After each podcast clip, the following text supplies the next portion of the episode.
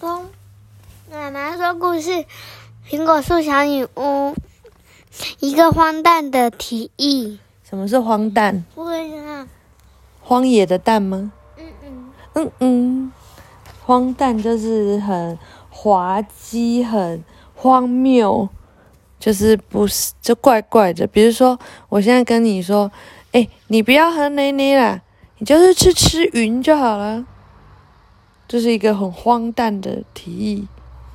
他说：“我觉得每天看月亮，都觉得嗯，月亮好像有点圆。我想把它剪成三角形。”这就是一个荒诞的提议，知道了吗？嗯，好。就在佩 就在佩特纳拉一步步走回苹果树的时候，库恩布兰特一家人正在公车站等一二一路公车。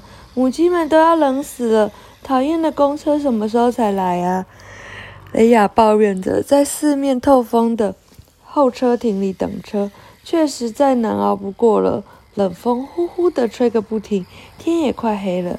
就在这时候，一辆黑色的轿车拐过街角，正好停在车站前。深色的车窗降下来，一颗闪亮的金牙露了出来。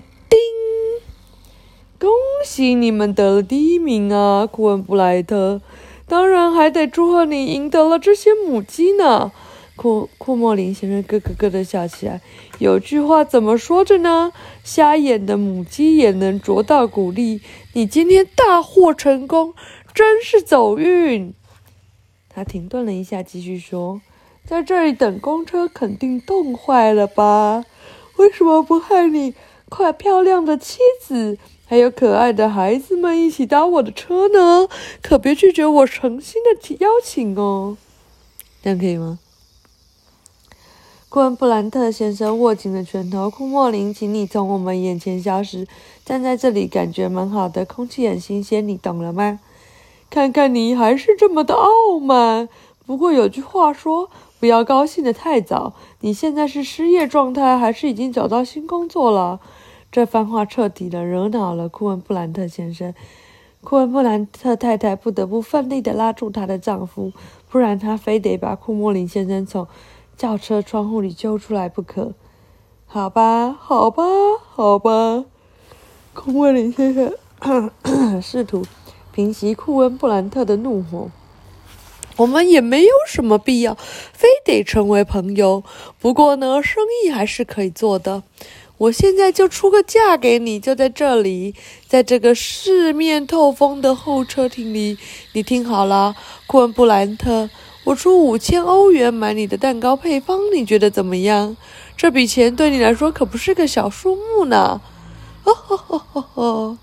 说完，他咯咯的笑了起来。孩子们也气坏了，这个丑陋的男人到底在想什么？竟然这样和爸爸说话。路易斯拉着爸爸的袖子，轻声对他说：“我们不能。”把配方告诉他。我们向佩苹果尼女士保证过，我也没打算把配方交出去。他们的爸爸向他们保证，声音露着怒火。怎么样呢，库恩布兰特？你对我的提议有什么方法想法呢？我是诚心的对你说，不行，不行！库恩布兰特先生不敢置信的扬起了眉毛，顶。你说不行，库恩布兰特先生点了点头。我的字典里从来没有“不行”这两个字。库恩布莱特咧嘴笑，露出邪恶的笑容。好了，我最后出价六千欧元，你好好考虑一下，库恩布兰特。我明天再来等你的答复喽。他敲了敲前座的靠背，司机便踩下油门，咻的一样飞走了。这个人真可怕，雷亚说。不用怕他，他的爸爸安慰他。有些人竟以为可以买，用钱可以买到一切。看车来了，他看起来松了一口气。库恩布兰特一家人坐在最后一排的座位上，雷亚和路易斯把装着母鸡的纸箱放在两人中间，夹得牢牢的。雷亚还想着库库莫林的嘴脸，要吃那个讨厌的库莫林先生。明天晚上真的来了，我们怎么办？雷亚担心地问：“库恩布兰特先生，一把搂住女儿说：‘宝贝，我们就把他一脚踢飞，就这么简单。’路易斯笑了，太棒了！我一脚踢在他屁股上，他马上飞得老远。雷亚笑了起来。好了，路易斯，库恩布兰特太太板着脸说：“你最好想一下，今天这些母鸡在哪里睡觉？总不能挤在纸箱里吧？”当然不能呢！今天晚上他们就睡在路易斯和我的房间里，明天我们就把他们放置在后屋后的菜园里。雷亚说了他的想法：放菜园可以，但绝对不能待在你们的房间里，他们会到处乱跑。我不，我可不想房间里到处都是鸡屎。路易斯也表示反对：为什么不能在客厅里过夜呢？我是说，就待到他们有自己的鸡舍为止。客厅，你倒是想得出出这个个馊主意。库恩布兰特先生生气的皱起眉头。你觉得你们的爸妈妈和我愿意跨过鸡毛和鸡屎去看电视吗？放弃这个念头吧，年轻人。路易斯叹了口气。只要爸爸摆出这个样子，基本上，哎，这个样子，哎，你也会说，妈妈，你这个脸，对不对？哼，这个样，这副样子，基本上就是没什么好商量的。今天晚上我们就把他们安置在老磨坊里，就是放着石磨那间。明天我们再好好想想怎么办吧。库恩布兰特太太提出了这样的建议，于是大家就照妈妈的想法做了。这一段路真是漫长啊！佩特纳拉的脚都痛了。要是现在能够坐到卢修斯的背上，一直接飞回家，该有多好啊！但是鹿角甲虫正是累得趴在他的外套领子上呼呼大睡呢。等他好不容易走到模仿屋子的时候，天色已经像乌鸦一样黑。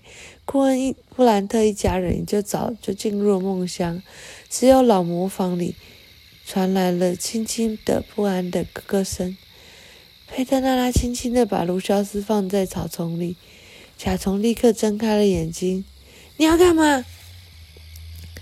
佩特纳纳拉挥了挥手说：“好好睡，我去和母鸡们道声晚安，顺便安抚它们一下。”说完，苹果树女巫飞快地钻进了老魔法。五只母鸡害怕的挤成一团，咯咯咯的叫，咯咯咯咯咯。佩特纳拉发出让它们平静下来的声音，差不多是在说：“别怕，我不会伤害你们的。”咯咯叽咯咯。佩特娜拉又用母鸡听得懂的话说了几句：“我叫佩特娜拉，我住在旁边的花园里。你们在老模仿会很惬意的。把你们迎回来的孩子是有爱心的好孩子，所以完全不用担心。哥哥，如果遇到什么问题，叫我一声就行了。”突然，老模仿里安静了下来。不一会儿，角落里传出了几声羞涩的“嘟咕嘟咕不”。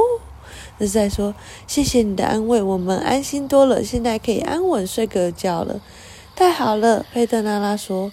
他向他们挥挥手告别，走到窗外。好了，我们终于可以回家了。他对卢修斯说：“我已经累得像条狗，两只脚都没知觉了。”他小心翼翼地盯着鹿角虫，放到自己的肩膀上。卢修斯疲惫地打着哈欠说。黄瓜帽子和芦笋牙齿也刚从模仿屋子的屋顶下来。黄瓜帽子说：“他们已经完成了粗略的修补，可以安心等待冬天的来临了。”他们真好心，佩德拉拉说：“我要好好说一个最吓人的故事给他们听。”说着，他就上了魔法神梯，回到苹果房子里，倒在床上，眨眼间就睡着了。第二天清晨，天还没有完全亮。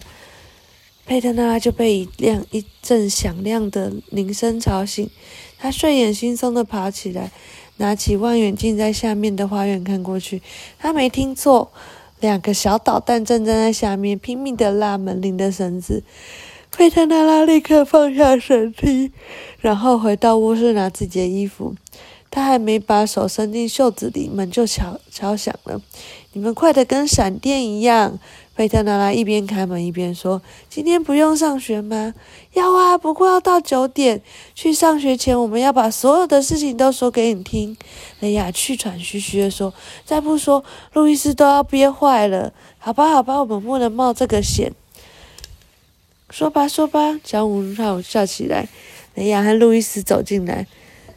两两眼发亮的看着佩特纳拉说：“你是不是已经知道了？”路易斯说：“不知道啊。佩特娜拉撒谎了，他不想破坏孩子们的兴致。再说，他和卢修斯的遭遇太狼狈，还是不要谈起的好。你没有偷偷的溜来看颁奖吗？佩特娜拉快速的摇了摇头，脸却有点涨红。那就奇怪了。雷亚昨天说看见你了，不过无所谓了。你猜猜发生什么事？两个小孩根本没给佩特娜拉猜测的时间。我们赢了！他们一直大喊着，开心的笑着。赢了，赢了！用你的配方，母鸡也归我们了。雷亚补充了一句。佩特娜拉略微发红的脸颊也放放出了光彩。我就猜会这样，他十分满意的说。评审团完全被我们征服了。他们试吃的时候，满脸洋溢着幸福，边还说美味在他们的舌头上跳跃，蛋糕蓬松的像棉花糖。路易斯激动地描述着当时的场景。对呀，那个愚蠢的库莫里，他那蓝色杏仁蛋糕怎么比得上？雷亚开心地笑了起来。我们得了第一名，把他给气坏了。雷亚突然皱起了眉头。他坐在车子里，从我们身旁经过，还向爸爸买配方，出价五千块，是六千块。路易斯纠正他，爸爸拒绝了他，他还往上加了一千块。爸爸讨厌死这个家伙了，我也讨厌他。雷亚轻声地说：“今天晚上他们还要到模仿屋子里来，问爸爸愿不愿意把配方卖给他。